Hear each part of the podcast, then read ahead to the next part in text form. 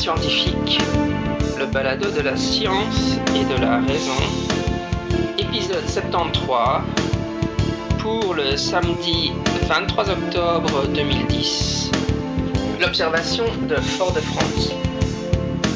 Aujourd'hui, un de mes invités préférés, Eric Maillot, revient une fois encore sur le balado. Et cette fois-ci, il va nous parler d'une observation qui a été réalisée par un ufologue, Michel Figuet, décédé il y a quelques années de cela. Et c'est une observation qu'il a réalisée à Fort-de-France, en Martinique.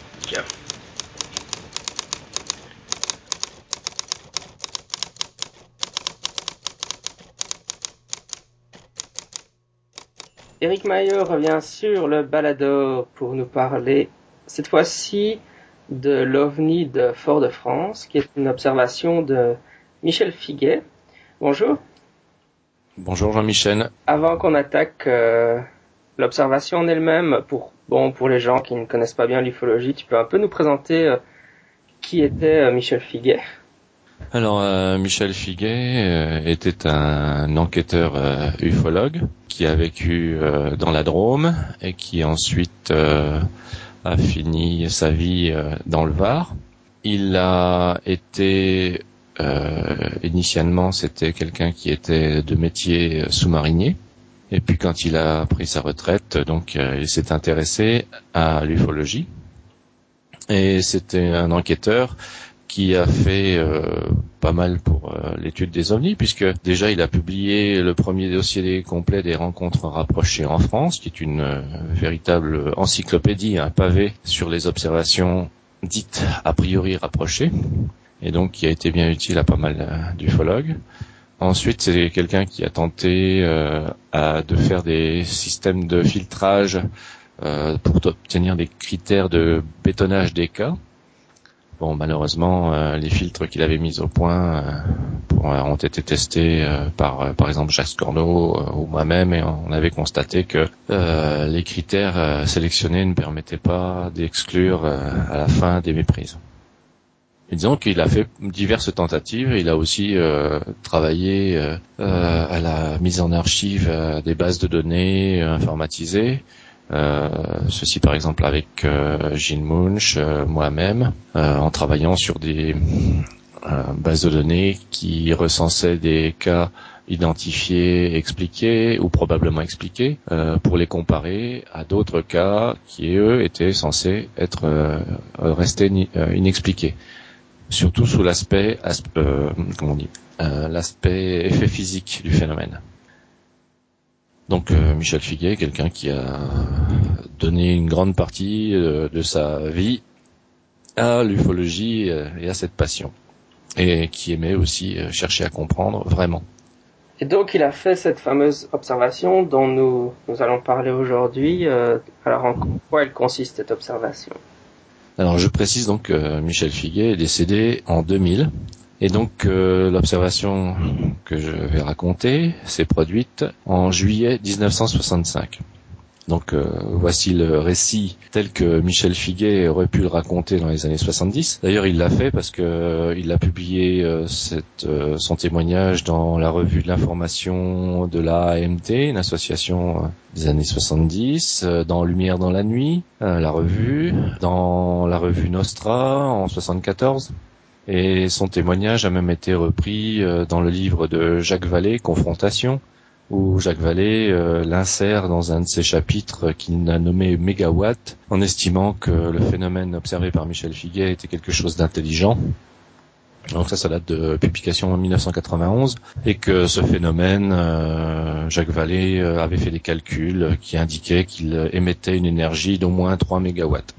Voilà. Donc on retrouve encore aujourd'hui des personnes qui, à juste titre, pensent que ce cas est un cas sérieux, c'est vrai, c'est le cas, mais qu'il est totalement inexpliqué, euh, voire inexplicable. Et là, par contre, euh, je vais expliquer que il y a une explication tout à fait simple à cette observation.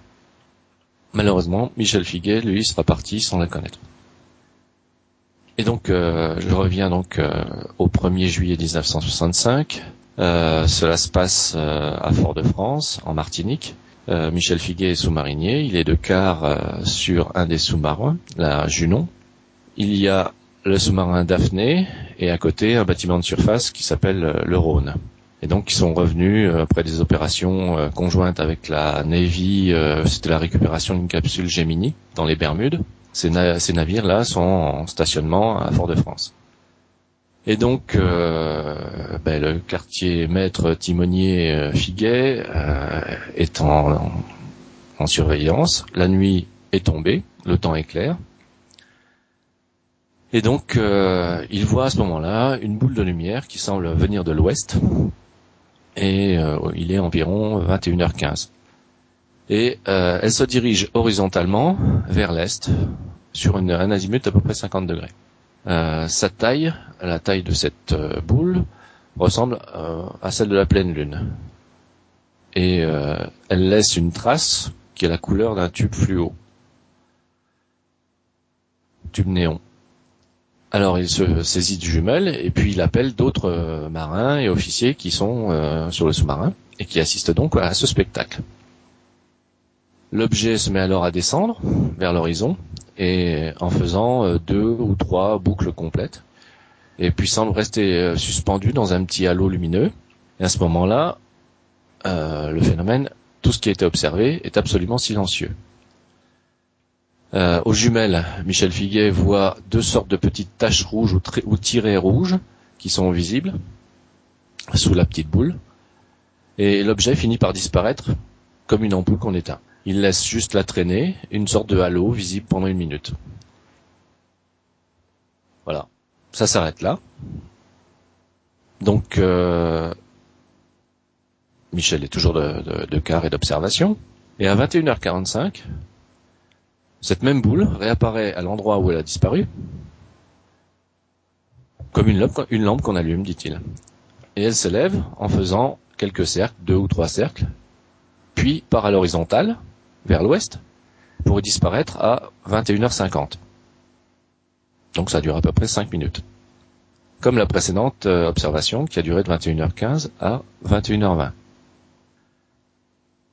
Donc là, Michel décrira euh, un phénomène, donc une boule, qui parcourt exactement le même trajet dans un sens, puis repart du point initial pour parcourir le, trajet dans le sens inverse.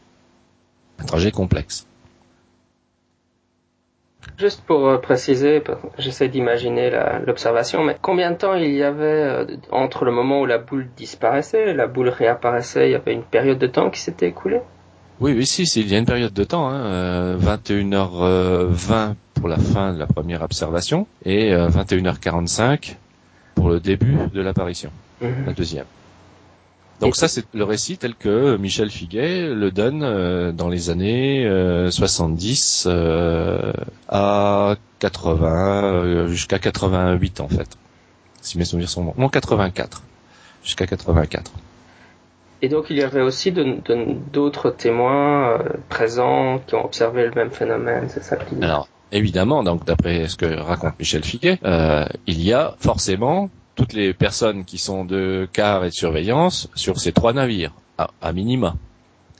Et comme il s'agit d'un phénomène qui se situe euh, au-dessus des, visuellement en tout cas, des montagnes de la rade de Fort-de-France, euh, s'il est visible de la mer, il doit être l'être forcément de toutes les personnes qui se trouvent euh, sur l'île, à la Martinique. À l'époque, donc, euh, Michel, lui, tout simplement, est interpellé par cette observation-là. Et le lendemain, donc, après avoir discuté avec d'autres personnes, notamment un ingénieur de la marine, qui avait lui aussi observé, il contacte euh, la station météo locale de Fort-de-France pour savoir si eux aussi ont bien vu la même chose. Et la station météo leur dit qu'ils ont bien observé le phénomène, mais qu'il ne peut pas s'agir ni d'un avion, ni d'une fusée, ni d'un météore, ni d'un ballon, ni d'une désintégration d'un satellite, ni d'un phénomène orageux. Donc à partir de là, Michel Figuet reste euh, devant quelque chose qu'il ne comprend pas. Et donc cette observation va euh, le motiver à s'intéresser au phénomène ovni. Donc euh, ce n'est pas parce qu'il n'a pas cherché, euh, aussi il restera longtemps sans comprendre ce phénomène, Mais il aura pourtant fait beaucoup, beaucoup de démarches. Et c'est une chose qui est intéressante à, connaître. Donc, euh, dans les années 80, il va contacter plusieurs services officiels, notamment par exemple euh, la gendarmerie, euh, les archives de la marine, pour tenter d'y retrouver d'autres récits qui pourraient corréler les siens. Il va aussi contacter la presse pour tenter de retrouver des articles, Malheureusement, toutes ces démarches auront des réponses, mais toutes les réponses seront négatives. Ni la gendarmerie ne trouve d'archives, ni la marine, alors qu'on lui confirme que euh, les carnets de bord euh, de la Junon, du sous-marin Daphné, euh, du bâtiment Rhône ont été examinés et qu'il n'y a rien de notifié concernant cette observation.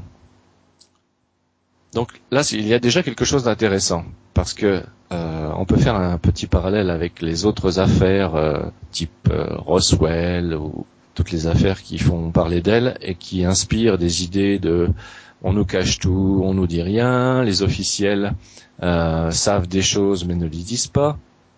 Là, force est de constater qu'on pourrait exactement penser la même chose en se disant attendez, on est face à un grand complot de la marine qui nous cache des tirs d'essai secrets ou euh, que les gendarmes ne veulent pas parler euh, ou que le gouvernement nous cache tout. Donc c'est ce l'état des choses pour être, euh, on pourrait se faire cette opinion là dans les années 80 suite aux démarches de Michel Figuet. Lui c'est pas du tout son avis, c'est tout simplement et ça se confirmera plus tard la confirmation que les militaires ben, notent tout simplement ce qui concerne le bâtiment et strictement rien d'autre que ce qui concerne le bâtiment. De même que la gendarmerie euh, bah, ne peut éventuellement notifier euh, ce type d'observation, mais euh, ça peut être fait sur une main courante, les archives peuvent être perdues, de même que les journaux de l'époque étaient indisponibles, les archives de presse locale n'étaient pas disponibles, puisque c'était un journal qui s'appelait France Antilles et elle n'existe qu'à partir de 66, pas de bol, l'observation de Michel Figuet, c'est 65. Donc il y a plein de petites choses comme ça qui sont euh, des aléas et qui font que ben, il est parfois extrêmement difficile de trouver une observation qui pourtant, là, doit forcément, si elle a eu lieu, avoir eu au moins des centaines, voire des milliers de témoins. Et on va voir avec l'explication finale que au minimum des milliers, c'était bien le minimum. Ensuite, donc euh, dans les années 88, non, je dis des bêtises, je crois que c'est en 83 ou 84, Michel Figuet euh, fait une démarche qui consiste à retrouver les extraits des observations qui sont faites sur les cahiers météorologiques euh, de Fort-de-France, de la station météo. Et très bonne idée, puisqu'il reçoit euh, quelque chose que je vais vous lire maintenant, qui est très intéressant. Donc, il est noté le 20 septembre 65, de 19h30 à 20h légale, à Dessay, donc Fort de, euh, Martinique, une traînée lumineuse sinusoïdale allant vers le zénith dans le 140 degrés, devenant diffuse et s'orientant à nouveau vers le 90, c'est-à-dire vers l'est, pendant 5 à 10 minutes. C'est une notification d'un météo. En dessous, 20 septembre 65. De 21h05 à 21h09, légal, à Dessay, vu dans le 125 degrés. Une boule brillante jaune, un peu plus petite que la Lune, se déplaçant rapidement en une ligne brisée d'amplitude assez vaste, précédée par une courte ligne lumineuse et suivie d'une trace. Naissance du phénomène à 15 degrés au-dessus de l'horizon et disparition vers 7 à 8 degrés. L'ensemble, boule et trace, a disparu en quatre minutes environ. Déjà là, nous avons une confirmation claire et nette que Michel Figuet a bien vu quelque chose, mais il y a un problème. L'horaire ne colle pas. Il est écrit que le premier phénomène commence de 19h30 à 20h légales. Ensuite, les durées, par contre, les durées du phénomène sont cohérentes. C'est en général 5 euh, à 10 minutes. Ou 4 minutes pour le, second. Il y a une autre incohérence. Euh, Michel Figuet décrit le deuxième phénomène comme partant du bas sur l'horizon puis faisant des boucles et remontant ensuite à l'horizontale. Or là, le deuxième phénomène est décrit vu à 15 degrés au-dessus de l'horizon et disparaissant à 7, 8 degrés, c'est-à-dire en fait en faisant une pente, donc descendant. Et là, on voit tout de suite que les informations mémorisées par Michel Figuet n'étaient pas des informations qui étaient totalement fiables. Et pourtant, c'est quelqu'un qui était lui-même enquêteur, habitué à restituer des témoignages euh, de, personnes qui, lui en qui lui en donnaient, euh, habitué à observer de par son métier de sous-marinier et par l'écart qu'il devait prendre. Donc c'est déjà quelque chose d'intéressant pour montrer que ben, il n'y a pas, euh, comme on l'a toujours les sceptiques le disent, il n'y a pas de témoin qui soit infaillible, quelle que soit sa qualification. Ensuite, toujours sur ce bulletin météo, il est indiqué qu'à Caravelle, toujours en Martinique, le même phénomène est vu dans le 115 degrés estimé. Donc euh, le phénomène, le deuxième phénomène. Alors qu'il était vu à Dessay dans le 125, à Caravelle, il est vu dans le 115. Donc il y a là matière à faire au minimum une biangulation. Et avec euh, l'observation de Michel, une triangulation. Ensuite, il est noté Fort-de-France, à 19h30, dans le 130 degrés, semblant venir de loin, une boule lumineuse fait un arc de cercle avec trois à quatre zigzags du haut vers le bas. Vu à la jumelle, dans la tache lumineuse, une traînée, une traînée rouge verticale, traînée qui se situe avec une traînée derrière. 21h05 à 21h10, même phénomène et c'est indiqué un sous-marin de passage. En fait, ce sous-marin de passage n'est rien d'autre que le témoignage que Michel Figuet a fait à l'époque, le lendemain, à la station météorologique. Donc, il est indiqué ici que Michel Figuet, en juillet 65, a dit à 19h30 dans le 130 degrés. Or, dans les récits qu'il euh, faisait euh, et qu'il publiait jusqu'à euh, l'obtention de ce document, Michel Figuet avait toujours donné un horaire qui n'était pas 19h30. Donc qui était celui de 21h15 si ma mémoire est bonne. Voilà. Donc on voit là que les déformations aussi bien sur la date que sur l'heure peuvent euh, poser des gros problèmes d'identification. Et on va voir en quel point justement ce problème d'heure a empêché l'identification du phénomène. Nous avons ensuite un autre témoignage. 21 septembre, cette fois-ci, autre jour, 21 septembre 1965, à 2h15 légal, durée encore 5 minutes, en forme de sphère, incandescente et blanche, avec une fuble blanche, trajectoire nord-nord-est, effectuant un Z, et disparaissant brusquement. Témoignage, la gendarmerie. Donc heureusement que les services météo sont là, parce que la gendarmerie elle-même ne retrouvait pas de traces de ce témoignage. non, mais c'est comme ça, c'est assez intéressant de voir que eh ben, les gendarmes avaient bien vu quelque chose, mais les archives, pour l'instant, on les a pas retrouvées. Eux-mêmes ne les ont pas retrouvées. Et ils ont noté euh, aussi 23 septembre 65, 19h30, même phénomène.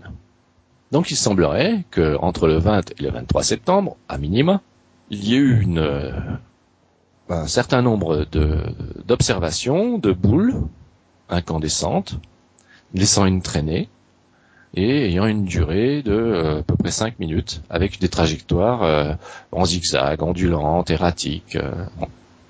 Donc ça maintenant, ça, à partir des années 83-84, c'est une certitude avec l'obtention de ce document.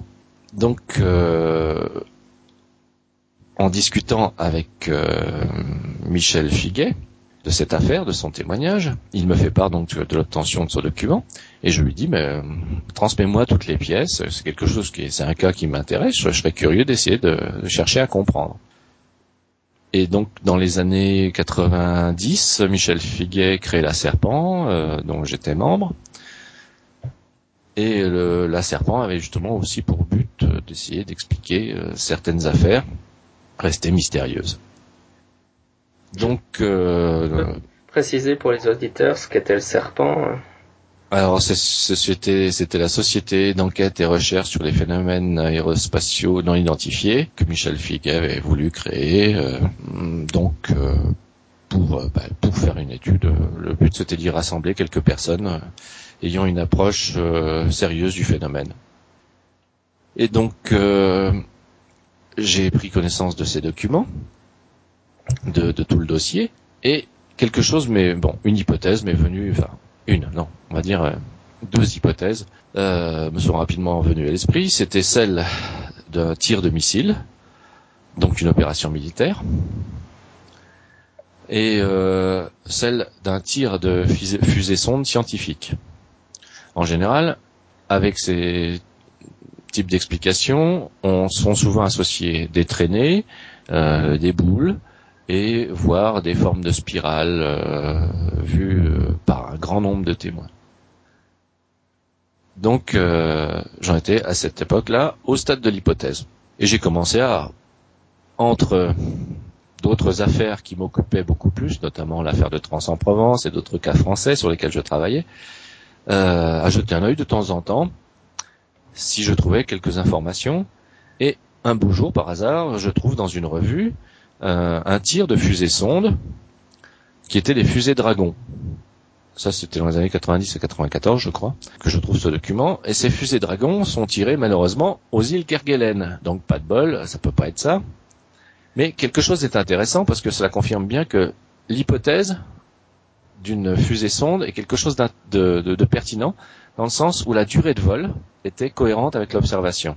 En général, les durées de vol sont de 5 minutes. Et là, on retrouve justement une, de façon récurrente des temps d'observation euh, largement inférieurs aux 10 minutes et euh, dans la fourchette des 5 minutes. De même, euh, lorsqu'on observe les campagnes de tir scientifiques, il est aisé de constater qu'elles ont une récurrence, c'est-à-dire que les scientifiques ne vont pas faire une campagne de tir pour tirer une seule fusée. En général, ils en tirent plusieurs. Et on constate que dans ce mois de septembre 65, euh, plusieurs observations récurrentes ont été faites. Donc, c'est quelque chose qui renforce l'hypothèse.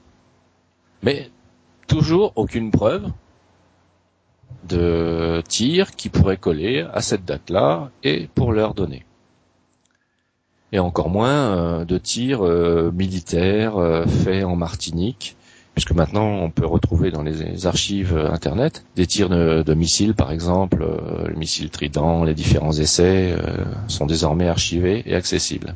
Donc euh, reste dans les années 90-2000 cette publication que je, fais dans la, Serpent avec le dossier de Michel Figuet, sans pouvoir aller vraiment plus loin. Quoi. Et dans les en 2000, Michel Figuet décède. Donc lui n'en est resté qu'à une possible piste qui évidemment ne le convainquait pas forcément parce que c'était son observation, parce que ça, on expliquait très très difficilement le fait euh, d'une trajectoire euh, qui puisse être horizontale, puis redescendre, puis ensuite partir du même point, remonter et partir dans l'autre sens.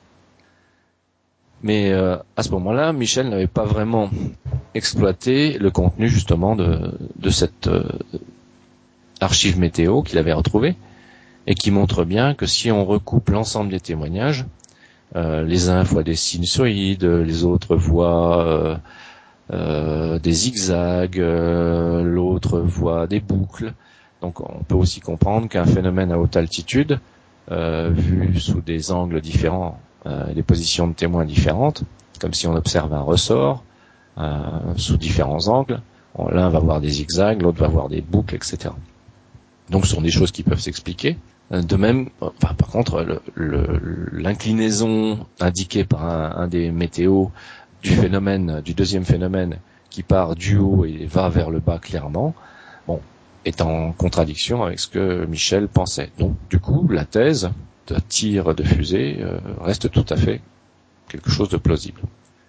Arrive euh, après les années 2000, Renaud Leclay, avec qui je discutais souvent de différentes affaires, notamment les affaires euh, non résolues, afin de d'essayer de trouver des, idées, des suggestions. Et donc on reparle de cette affaire de Fort-de-France, Et là, Renault me dit que lui qui est en train de faire une base de données sur les, cas identifiés, aimerait bien approfondir euh, la partie missile et euh, tir euh, militaire.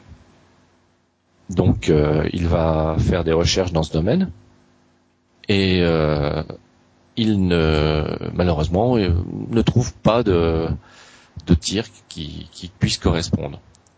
En revanche, là encore, lorsqu'on observe des missiles, des tirs de missiles plus ou moins euh, loupés, on voit euh, des images d'une traînée qui peuvent faire des sortes de petites boucles et parfois même justement des déplacements à l'horizontale. Donc les deux thèses restent toujours intéressantes. Sauf qu'il est quand même moins probable que l'armée s'amuse à tirer un, deux, trois, quatre, cinq missiles euh, sur trois jours ça semble être quelque chose qui euh, est une grosse dépense, en tout cas au niveau de l'hypothèse, et qui, pour le moins qu'on puisse dire, qui, n'est pas une hypothèse économique. Donc je reste dans l'idée qu'il s'agit de quelque chose qui est une fusée sonde, un essai de fusée sonde. Et là, euh, je me dis que je ferais bien de rechercher l'azimut. Et les azimuts, euh, on a une fourchette qui est entre le 120 et le 150 sensiblement et plus précisément entre le 120 et le 130. Je regarde où ça mène, et je constate que on arrive du côté de la Guyane. Donc je cherche à Kourou, et là, euh, il n'y a pas d'archives indiquant des tirs. D'ailleurs, il me semble que les tirs seront tirs faits en Guyane seront beaucoup plus tardifs. Je cherche ensuite euh, non plus sur des critères géographiques, mais euh, plutôt sur la date. Et je constate qu'il y a des fusées, des tirs de, de fusées qui sont faits au Suriname, qui est pas loin de la Guyane, en septembre 65. Mais les dates que je trouve ne collent absolument pas. C'est en septembre, mais les dates ne correspondent pas. Je cherche éventuellement euh, du côté de Virginie, euh, s'il y aurait eu des trajectoires bizarroïdes et seulement la fin du tir qui aurait été vue. Là encore, on a des dates et des heures qui ne collent pas. Donc l'affaire piétine pendant un certain temps. Et en 2004, je me remets euh, sur ce sujet et je, je réinsère donc cette fois-ci l'horaire, non pas l'horaire du moins la date complète, et la série de dates données par Météo France. Et je constate que deux dates apparaissent, et non pas pour des tirs de fusée, mais pour des tirs d'obus martelette. Alors, qu'est-ce que c'est des tirs d'obus martelette? Tout simplement, c'est un, gigantesque canon. Au lieu d'envoyer une fusée euh, qui se propulse elle-même, la technique consiste à créer un grand canon euh, d'une quarantaine de mètres de long, d'y insérer un obus qui fait à peu près 1 mètre 60 et 180 presque 200 kilos. Et dans cet obus, il y a de la matière qui sert à être euh, éjectée en haute atmosphère. Et donc ce canon tire cette fusée but entre 80 et 180 km euh, d'altitude. Et ces tirs sont effectués des îles de la Barbade. Et si on prend l'azimut entre Fort-de-France et la Barbade, on se retrouve en plein dans le 120-130 degrés. Et là, il est intéressant de voir que cette campagne de tir à la Barbade commence donc le 20 septembre 65 et se termine, bah d'ailleurs se termine en fin septembre 65 avec plus de 20, 20 tirs effectués de cet endroit avec ce canon. Et parmi ceux-ci, il existe le 20 septembre 65 un tir qui a été fait à 23h30 GMT puis un tir qui a été fait le 21 septembre à 0h52. Donc là, il faut convertir en temps atlantique, c'est-à-dire avec rajouter donc 4 euh, heures aux horaires qui étaient donnés par euh, par Michel Figuet ou par les archives météo. Et donc on a pour le premier tir 19h30 plus 4 heures, ce qui nous fait bien 23h30. Et pour le deuxième tir, 20h52 plus 4 heures, ce qui fait bien 0h52 GMT. Donc on retrouve ainsi la trace des deux premières euh, observations faites le 20, septembre comme étant des tirs confirmés d'un canon euh, aux îles de la Barbade avec des obus Martlet envoyés en altitude. L'altitude de 80 à 180 km et la distance qui est à peu près 200 km, 200 à 300 km, permet d'obtenir des hauteurs angulaires qui sont cohérentes avec celles décrites par Michel Figuet, qui était environ euh, euh, dans les, moi je dirais dans les 20, parce qu'au début il avait donné une hauteur angulaire d'ailleurs qui était erronée, c'est assez un autre paramètre qui était faux, et donc euh, vu ces dessins qui étaient en dessous des 20-25 degrés. Et donc c'est parfaitement cohérent avec euh, les tirs et la distance euh, entre la Martinique et les Barbades. Peu de temps plus tard, dans les années 2004-2005, je pense, en tout cas dans les années 2000, Manuel Boraz me demande des informations sur ce cas de Michel Figuet et je lui transmets donc en vrac, sans aucune analyse, toutes les données que j'avais pu récupérer aussi bien des Barbades que de euh, comment s'appelle euh, du Suriname, euh, enfin, toutes les informations positives ou négatives. Et euh, en décembre 2009, Manuel Boraz me recontacte et me dit tiens Eric, il semblerait qu'on ait oublié de vérifier les Barbades. Donc je pense qu'il avait dû zapper une partie de l'information. Et il a, euh, je ne lui ai pas répondu à l'époque, j'étais extrêmement occupé. Et euh, Manuel Boraz a continué d'approfondir cette, euh, cette observation de Michel Figuet. Et il a fait quelque chose de très très bien, parce que depuis les informations sur Internet sur ces expérimentations scientifiques se sont étoffées, à tel point que Manuel Boraz a réussi à trouver carrément une photo d'un des tirs observés et qui correspond à l'OVNI euh, donc euh, de Michel Figuet, un tir de, de Bumartlet. Et euh, la trajectoire est visible sur photo. Et là, on se rend compte que non seulement il y a eu des erreurs dans la hauteur angulaire, dans l'horaire donné, mais en plus dans l'orientation de la barre horizontale et euh, je crois aussi que Manuel Boraz euh, constate la même chose que moi, c'est que le sens de déplacement du phénomène n'est pas cohérent non plus avec ce que Michel Figuet racontait. Je précise à ce propos que Michel Figuet avait obtenu dans les années 88 une lettre d'un de ses amis qui avait fait l'observation. Et donc il lui avait fait plusieurs dessins, mais celui-ci était très sincère en lui disant voilà, moi je ne sais plus dans quel sens ça se déplaçait, mais je me souviens bien d'un truc, quelque chose horizontal avec une ou deux boucles et puis une descente verticale, en tout cas une partie, euh, un tracé vertical. Et euh, cette, euh, ce témoignage est tout à fait exact. On trouve bien ça sur la photo. Mais l'orientation, ce témoin-là était bien conscient qu'elle n'était pas fiable dans sa mémoire. Et donc, ce qui est assez intéressant aussi, c'est qu'il signale que lui, il était euh, de quart entre 20 heures et 24 heures. Et déjà, ce courrier-là euh, montre aussi qu'il était impossible que le tir ait eu lieu à l'heure euh, où le disait Michel Figuet. Donc, il y avait un problème de cohérence encore entre le témoignage.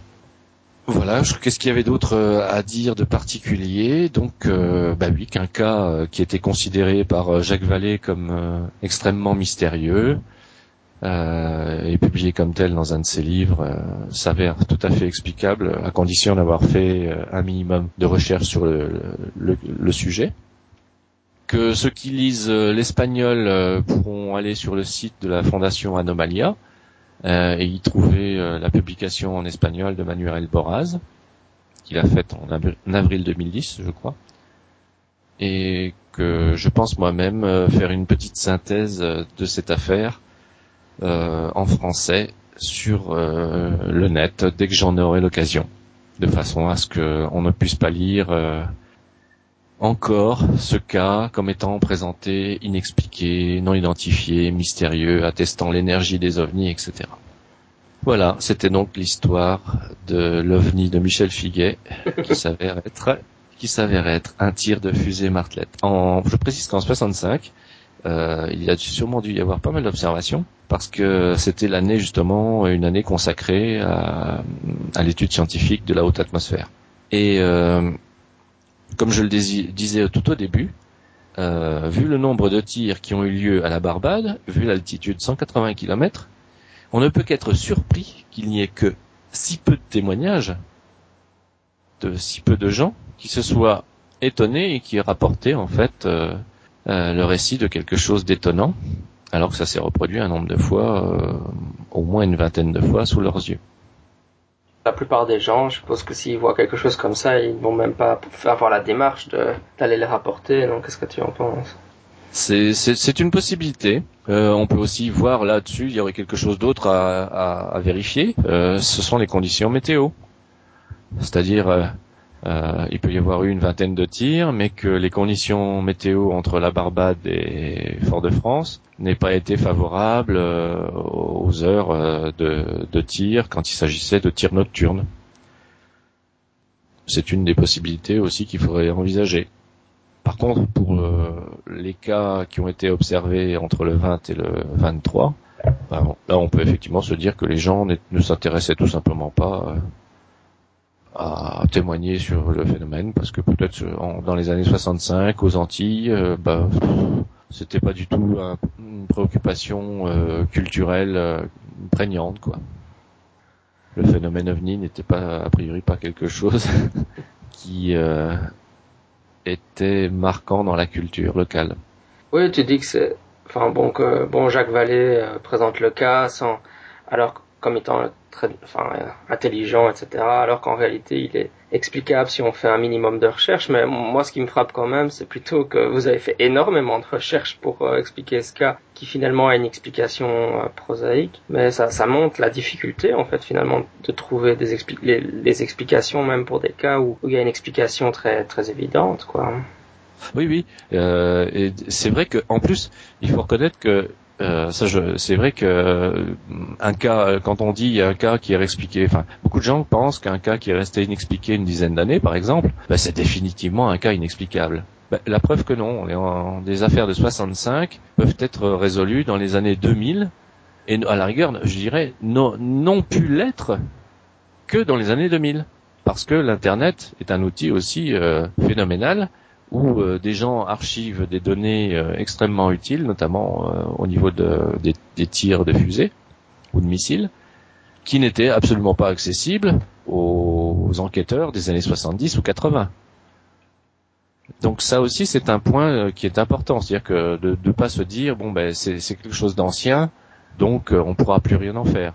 C'est malheureusement parfois vrai, mais euh, avec un peu de pugnacité, euh, je pense que effectivement, on a fait plusieurs fois la démonstration que si on se met à de l'ufologie, c'est-à-dire à, l'étude réelle et à la compréhension d'un cas, eh bien, euh, il y a toutes les chances d'y arriver. C'est vrai, comme tu le dis, ça prend du temps, effectivement, ça prend beaucoup de temps. Et souvent même, il faut être à plusieurs. Là, on le constate. chacun fait un petit bout, un petit bout du chemin, un petit bout de l'hypothèse, un petit bout de la vérif, et puis, euh, ben, au final, euh, il y en a un qui euh, réussit à, boucler l'affaire.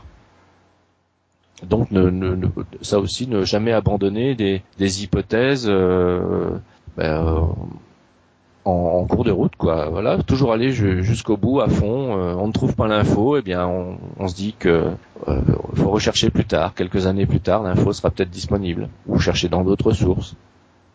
Oui, puis là, vous avez pu trouver des documents qui, qui donnaient des nouvelles informations, enfin, le cas est vraiment illustre parfaitement le fait que même avec un témoin supposé bon observateur, on obtient des informations qui sont largement incorrectes. Et puis euh, après, euh, sur base uniquement de, de ce que racontait euh, Michel Figuet au départ, où il était impossible d'identifier l'objet. Et puis oui, c'est ça. Oui, oui, tout à fait alors que les caractéristiques, euh, c'est en quoi justement euh, je, m'attache souvent dans les cas, c'est-à-dire que ne pas se fier à, au pied de la lettre, au témoignage et quelle que soit la qualification de la personne.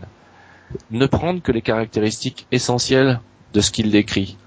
Donc là, on a une, un phénomène euh, qui semble a priori de taille de la Lune, donc qui est semble assez bas sur l'horizon, qui a des déplacements des placements qui sont complexes, euh, éventuellement en spirale, en sinusoïde, etc. Donc, ne prendre que ces caractéristiques minimales et ne pas se fier aux séquences chronologiques, euh, surtout euh, 10-15 ans après. Euh, à l'époque, Michel voit ça en 65 et ne commence vraiment à témoigner que dans les années 70, je dirais 74, quelque chose comme ça. Et sans même à l'époque avoir pris de notes, alors qu'il disait, il pensait lui-même en avoir pris. J'ai quelque part un, texte où il, il écrit selon mes notes de l'époque, mais ces notes, ils n'existent pas en fait. Donc déjà, c'est une erreur mémorielle. Il pensait avoir pris des notes, mais à l'époque, il n'en avait pas pris. Il en avait discuté, il en avait parlé euh, avec les météorologistes, etc. Mais euh, on constate qu'il y a plein d'erreurs mémorielles comme ça qui peuvent induire toute personne qui prendra le témoignage au pied de la lettre en erreur.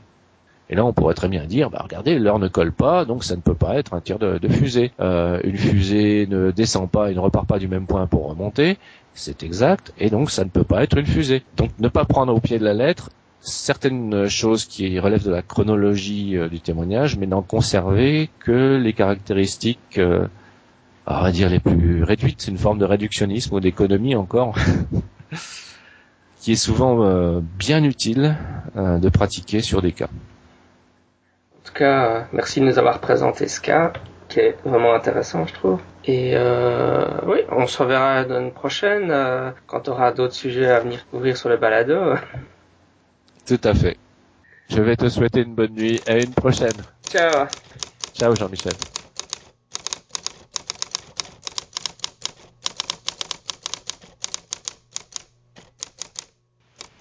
Nous voici arrivés à la fin de l'épisode. Si vous appréciez Scepticisme scientifique, n'hésitez pas à laisser une note et un commentaire sur iTunes. Cela aide à faire connaître le balado à d'autres utilisateurs. Et merci à ceux qui ont déjà pris la peine d'écrire euh, certains de ces commentaires et de mettre une note au balado. Euh, il y en a un certain nombre qui l'ont fait et je les en remercie vivement. D'ici là, à la semaine prochaine, sceptiquement vôtre. Thing is not the atom, is not atom, is not the atom, is the atom, just not the atom, is not atom, is not the atom, is the atom, just not the atom, is not atom, is not the atom, is the atom, just not the atom, is not atom, is not the atom, is the atom, just not the atom, is not atom, is not the atom, is the atom, just atom, just atom, just atom, just atom, just atom, just atom, just atom, just atom, we're all connected to each other, to each other, biological, biological, to the earth, to the earth, chemical, to the rest of the universe. I think nature's imagination is so much greater than man's. He's never gonna let us relax, relax, relax, relax. There's this flow over space, which is the light bouncing around the room, going from one thing to the other, and it's all but you ever stop and think about the complex, will you get the play? This is tremendous mess. And it's all really, really, really, really inconceivable nature, of nature, nature.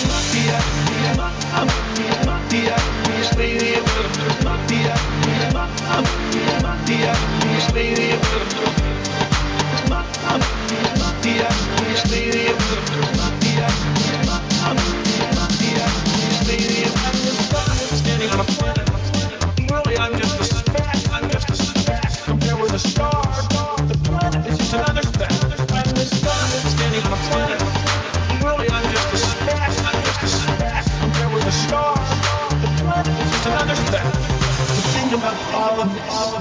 To think about the vast emptiness of space. Billions and billions of stars. Billions and billions